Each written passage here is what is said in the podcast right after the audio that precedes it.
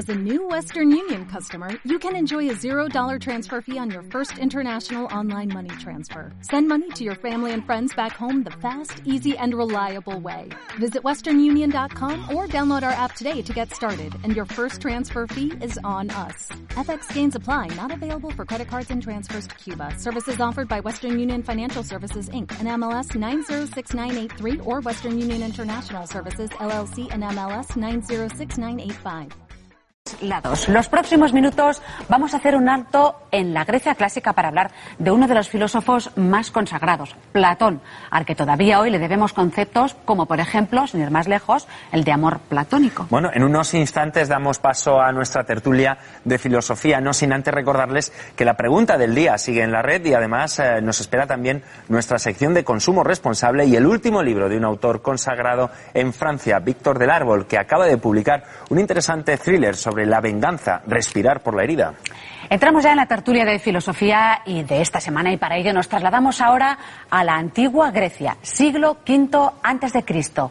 Atenas es un centro cultural, social y económico. En plena expansión de la Magna Grecia, Platón se erige como uno de los mayores pensadores del mundo clásico, influido por Sócrates y maestro de Aristóteles. Sus teorías forman un capítulo indispensable dentro de la historia de filosofía. Para hablar de Platón, de su legado y de su influencia incuestionable, tenemos ya sentados a nuestros invitados. Se los voy a presentar. Empezamos por Jorge de los Santos, ya lo conocen, es pensador y artista plástico colaborador habitual del programa. Y también tenemos con nosotros a María Teresa Oñate, que es catedrática de Historia de Filosofía Antigua y Medieval de la UNED. Buenas tardes, bienvenidos. Buenas tardes, ¿Qué tal? ¿Qué tal, bueno, empezamos por el principio. Y la primera pregunta que nos hacemos es, ¿quién era Platón? Para empezar. Bueno, Platón está de moda y la verdad es que se ha transformado la comprensión que tenemos de Platón desde los años 70 hasta ahora mucho más de lo que se había transformado en los siglos anteriores. ¿Quién es? Pues es el realmente la estructura mental, conceptual, categorial de nuestra percepción cuando distinguimos lo cuantitativo de lo cualitativo, cuando referimos lo accidental a lo esencial, siempre estamos ya dando por supuesto a Platón. Platón está dentro de nosotros, piensa dentro de nosotros, ¿verdad? De manera que desconocerlo es un poco desconocer las raíces de nuestro propio lenguaje, no tanto ni siquiera en los contenidos, que son más discutibles, sino en la manera de procesar incluso nuestra percepción. Y cuando digo que está de moda me refiero a que hemos descubierto a partir de los años 70 las agrafa dogmata, las doctrinas secretas, no escritas, de un filósofo que se ha expresado en la carta séptima en el Fedro diciendo que prefería la oralidad y que nunca pondría por escrito ¿verdad? Todo aquello que no pudiera ser defendido por él mismo y estuviera en la fragilidad de poder ser atacado. Jorge, ¿estás de acuerdo? Estoy- ¿Cómo- ¿Cómo no voy a estar de acuerdo? ¿Cómo no voy a estar de acuerdo? Absolutamente. ¿Que está de moda? Que está de moda también. Bueno, está de moda, tiene que estar de moda, tendría que estar de moda. Tendría que estar de moda porque Platón, más que un filósofo, es una ideología dominante. O sea, Platón es nuestro grandísimo condicionante.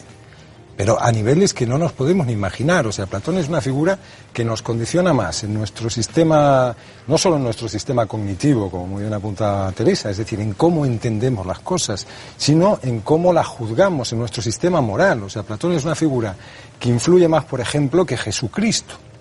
Es una eh, de hecho, vamos, el cristianismo está más influido por el propio Platón que por la figura de, de- de Jesucristo. ¿no?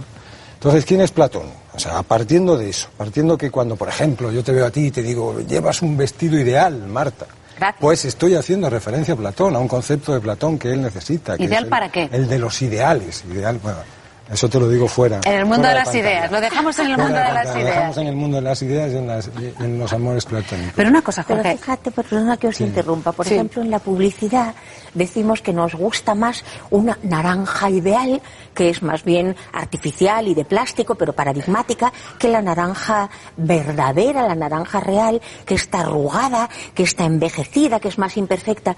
Eso es una característica, yo creo que un estigma a discutir, pero para poder discutirlo tendremos que conocerlo primero, de nuestra mm, determinación constituyente por parte de Platón. Y antes lo decía a María Teresa, ¿era consciente de Platón de que iba a trascender tantos siglos? Porque si no quería ni dejar sus obras escritas. Sí lo era y precisamente por eso tiene tanta importancia este descubrimiento que asombra que no se haya hecho antes de cómo pertenece al paso de la oralidad a la escritura. Claro, por eso escribe en diálogos, que es una forma estrictamente oral del drama, retomando, por eso critica también a la educación en los poetas dramatúrgicos, es decir, en Homero, en Hesíodo, en Esquilo, Sófocles, Eurípides, y él se propone ser el gran educador de la humanidad. Lo escribe así en la carta séptima, cuando está intentando influir en Siracusa a través de un platónico muy amigo suyo, un discípulo espléndido que se llama Dion, está intentando influir primero en el tirano Dionisio el Viejo, luego en el Dionisio el Joven, haciendo varios viajes, uno de los cuales casi le cuesta la vida y venden como esclavo, y pasa por allí un em, mercader y reconoce al gran aristócrata que era hijo de la familia fundacional de Atenas y con el dinero, lo sabemos, de la mm, compra de Platón, funda, Platón no lo quiere luego, eh, se lo quiere devolver, y entonces fundan la academia, es decir, los jardines alrededor del dios Academos y del gymnasium. Él es consciente de que la humanidad tiene que poder ser salvada, dice él, insisto en que hay mucho que criticar de Platón, ¿verdad? Y salvada significa que no dependa solo de los placeres y los instintos, sino que pueda descubrir la virtud, la arete, que viene dada por el propio lenguaje cuando se hace diálogo. Eso es un asunto muy importante. Marta, que yo creo que esto es importante centrarlo un poco. O sea, Platón nace en el 427 a.C. en Atenas, aparentemente. Es un aristócrata, es decir, eh, su padre desciende aparentemente de un mítico rey de Atenas y su madre es descendiente directa de Solón, que es el primer legislador democrático que conoce en la historia, que hablamos el otro día sobre la prostitución, cómo funda él los dicteriones, o sea, esas casas de lenocinio eh, reguladas, digamos, eh, civilmente y políticamente. Es decir, es un elegido en, ciertos, en cierto sentido. Es un tipo fuerte físicamente. De hecho, no se llama Platón, se llama Aristócles. Esto, cuando todavía la filosofía era importante que los niños supieran algo de filosofía, pues nos lo enseñaban enseguida. ¿no? Se llamaba Aristócles y Platón es un apodo que significa de anchas espaldas. O sea, es un tipo robusto que participa, digamos, pues en, en batallas. Eh, importantes. que tenía mucha presencia. En la palestra, en la lucha. Y es sobre todo como bien, como bien dice Teresa, es un político. O sea, es alguien que quiere reformar el orden de las cosas. Es alguien que quiere llamar al pan pan y al vino vino. Porque está viviendo unos momentos, según él, turbulentos, turbulentos en cuanto al escepticismo, digamos, de orden intelectual, que aporta, según él siempre, la sofística, los sofistas, que se preocupan más del discurso que de querer utilizar ese discurso para, digamos, hacer el bien o la virtud y que está viviendo unos momentos políticos revueltos, una cierta laxitud moral con, bueno, pues la tiranía de los 30, con, en fin, eh, toda una serie de conflictos y tal, ¿no? Entonces su propósito principal es que las cosas estén claras, o sea, que las cosas estén claras. Y ahí sucede algo extraordinario y es que para clarificar las cosas se inventa, entre comillas, una realidad inteligible, o sea, se inventa un sitio, una especie de cielo. No es que Platón invente el más allá, como el chiste aquel que dice, oye, ¿tú crees en el más allá? Y dice, coño, no voy a creer si soy de Móstoles. No es que Platón se, se, invente el más allá, es que le da categoría filosófica al más allá, o sea, le da razón a un espacio ideal donde las cosas son lo que son, puras, y nosotros solo vemos, pues, eh, pálidos reflejos de esa realidad. Fíjate si es importante. Es que esa pregunta que está suscitando Jorge de los Santos es esencial para Platón. Por ejemplo, en el Crátilo, cuando está analizando eh, la siguiente perplejidad. ¿Cómo es posible que en la noción de blanco o en la noción de hombre como animal racional haya más en el lenguaje que en la realidad. Ni los hombres son tan racionales, ni mm, tienen una animalidad tan inocente y tan poco estorbada como la de los otros animales, ni el blanco es enteramente. Luego, ¿de dónde vendrá si no puede venir de la experiencia, nosotros decimos sensible, en realidad eso está mal traducido, ya es una lectura ascética puritana, más bien de la experiencia, digamos, cotidiana. Y entonces él dice, porque hay unos paradigmas que la memoria de lo mejor del lenguaje recuerda y se pone en juego en la interlocución. Entonces su apuesta, luego también la hará Freud, la harán tantos otros, que el lenguaje sana, que el lenguaje puede curar, que la sola interlocución comunicativa Platón para todos y en la dos Platón es el rey de la comunicación. Ya en el sofista está inventando y en el político dar imágenes que hayan olvidado, luego criticar a Nietzsche justamente su origen, metáforas que hayan olvidado su, su origen, para que entonces el lenguaje puesto en común por la comunicación pueda llevarnos a la virtud. ¿Qué tipo de virtud? Una virtud política, una virtud de justicia para él. Él no era demócrata, no lo fue nunca por el origen aristocrático que comentas, pero sí la pertenencia a leyes constituyentes que aseguren la isonomía. Por eso está muy bien traído por tu parte también lo de Salón, es decir, la igualdad. ¿Qué hubiera sido de, de la cultura o del pensamiento occidental sin, sin Platón? Es inimaginable. Es inimaginable. no podemos imaginarlo. pero yo te lo digo, o sea, no hay ni es siquiera... un continente no rebasado por nuestra no, para nada. O sea, no, no podemos imaginarlo. O sea, ni siquiera, digamos, los máximos profetas, Buda, eh, eh, Cristo, o sea, nadie ha tenido tantísima influencia en nosotros como Platón. Porque, por ejemplo, no solo es que digamos, categorice el cielo. O sea, esa, esa entidad que además él posiblemente cree que existe de verdad. O sea, no es un mito, digamos, que está anclado, sino que cree que tiene un espacio físico, aquello, bueno, lo conocido o, que debería ser conocido. De, digamos, de, en la República, cuando explica el mito de la caverna, que solo vemos las sombras y tal, es que, claro, necesita una parte de nosotros que mantenga esa memoria, y entonces es cuando le da la importancia al alma, un concepto del alma que los griegos conocían muy bien. La y que, exacto, la psique. Y, pero a él, él la necesita y entonces hace toda una exhortación, todo, toda una explicación de lo que es el alma, de cómo viaja, a través siempre, es verdad lo que decía, que también es importante en su estilo, lo que decía Teresa. Él escribe diálogos, es, él es discípulo de Sócrates.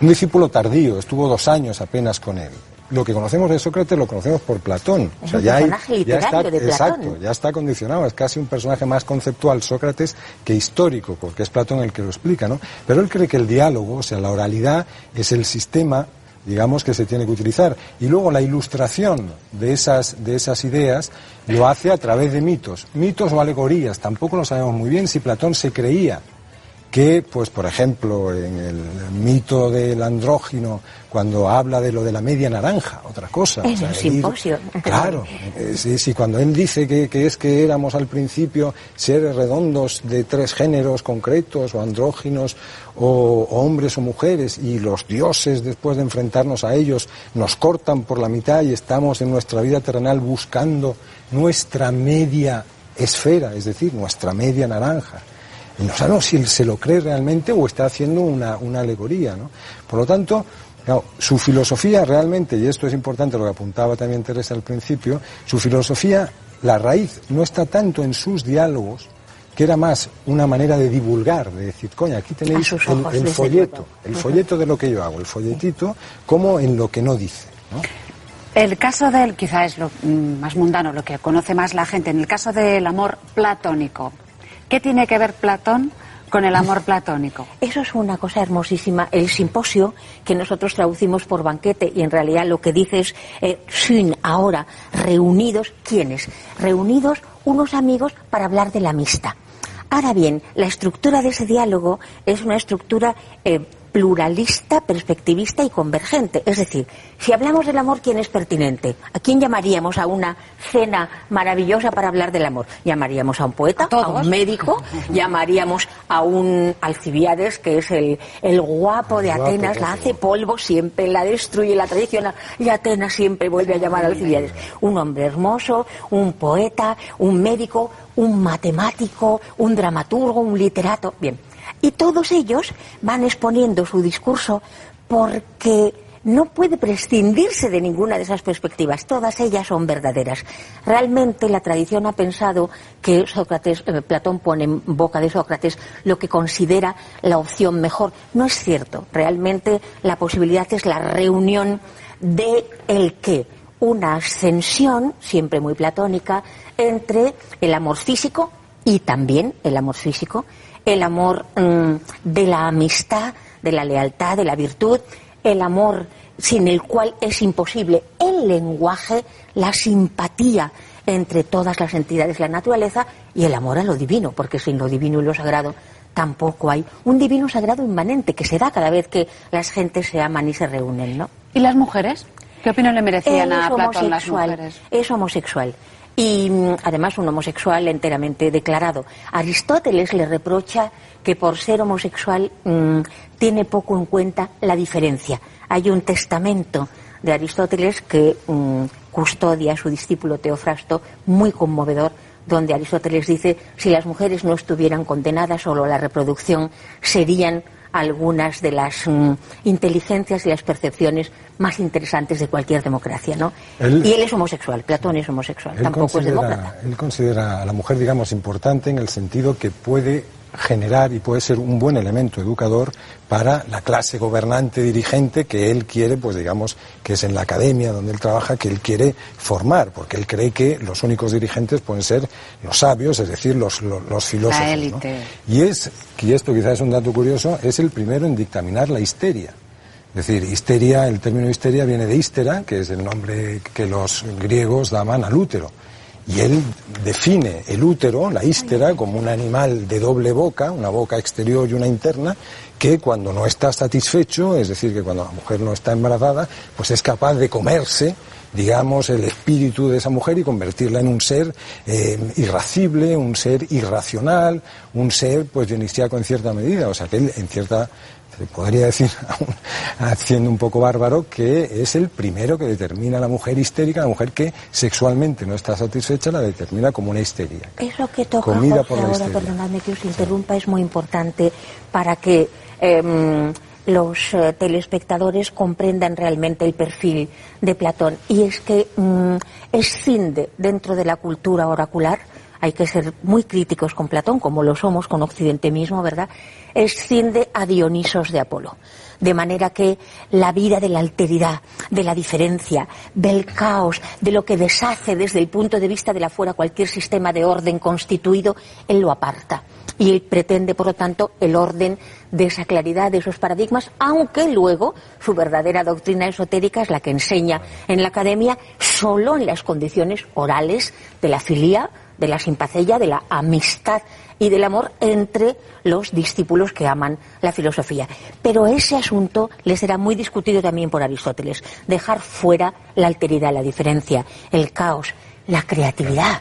Estamos En, la, en la recta final. Tenemos aquí un, debate muy intenso sobre la figura de Platón, pero me gustaría ponerlo en perspectiva desde la perspectiva política de entrada, la importancia de, Platón en, la política, eh, iba a decir tanto en su momento como en el momento actual, pero quizá estimo que es mejor eh, ponerlo en perspectiva al momento actual. Casi, casi podríamos decir para, para terminar ya. La posición de Platón desde ese punto de vista es aristocratizante, pero no de la sangre, sino de las sectas de mm, los conocedores cientifistas. Platón en realidad ha establecido la metafísica del mundo más allá del cielo ideal, la ciencia, el gobierno de los científicos matemáticos y la técnica. Ya las leyes es una apuesta por una tecnologización de mm, intereses que no son los del mundo de la vida. Yo insisto en que Platón no puede ser comprendido sin la crítica de Aristóteles. ¿Y se lo tomaban en serio? ¿En su época? Absolutamente. Iban a Atenas a estudiar de todas partes. Eh, Aristóteles viene de Macedonia, es mm, hijo del médico de la corte de Filipo II. ¿Dónde va a estudiar? A Atenas. Vienen de todas partes del mundo. Vive, además Platón vive en un estado democrático, es decir, en un estado dependiente. Bueno, acaba de pasar esa revuelta que hemos dicho de los tiranos, pero a él le asusta mucho como político el que cualquiera pueda optar al gobierno a él le asusta esto. y entonces, claro, él, cree eso que decíamos un poco, al pan pan, al vino vino, o sea, no todo el mundo puede llegar. Tiene que haber una limitación y esa limitación le viene muy bien toda esta teoría, digamos, eh, metafísica, porque él crea la metafísica, tócate las narices, o sea, él, aunque luego pues siempre hemos vinculado a Aristóteles, él crea la metafísica, le viene muy bien esto. ¿Qué es lo ideal? Lo ideal es lo que le sirve a uno para saber si es político o no es político. Por eso, o sea, a partir, fíjate, a partir de qué cosa tan práctica como la política genera toda, toda una, un sistema ideológico moral que es el que hoy en día nos gobierna a mí, a Ana, la, nuestra maquilladora, Claro, a absolutamente claro. a todo el mundo. Y llama político al que puede ayudar. El Basilei Etulogu, el que puede ayudar, el que tiene capacidad de ir a argumentar para poder defender en vez de instrumentalizar para el poder, sino que verdaderamente cree que aquello es lo mejor para la polis, a ese le llama político, ¿no? Político filósofo. María Teresa Oñate, Jorge de los Santos, muchísimas gracias a los dos por este baño vosotros. de Platón, de lo que significaba, de su mundo de las ideas, de sus pensamientos, que hemos tenido, aunque sea solo por un Bueno, ratito, un intensivo, pues agradecemos mucho, como siempre, nuestra tertulia de filosofía. Muchas gracias a vosotros, un placer. Gracias igualmente. Bueno, nuestro próximo invitado.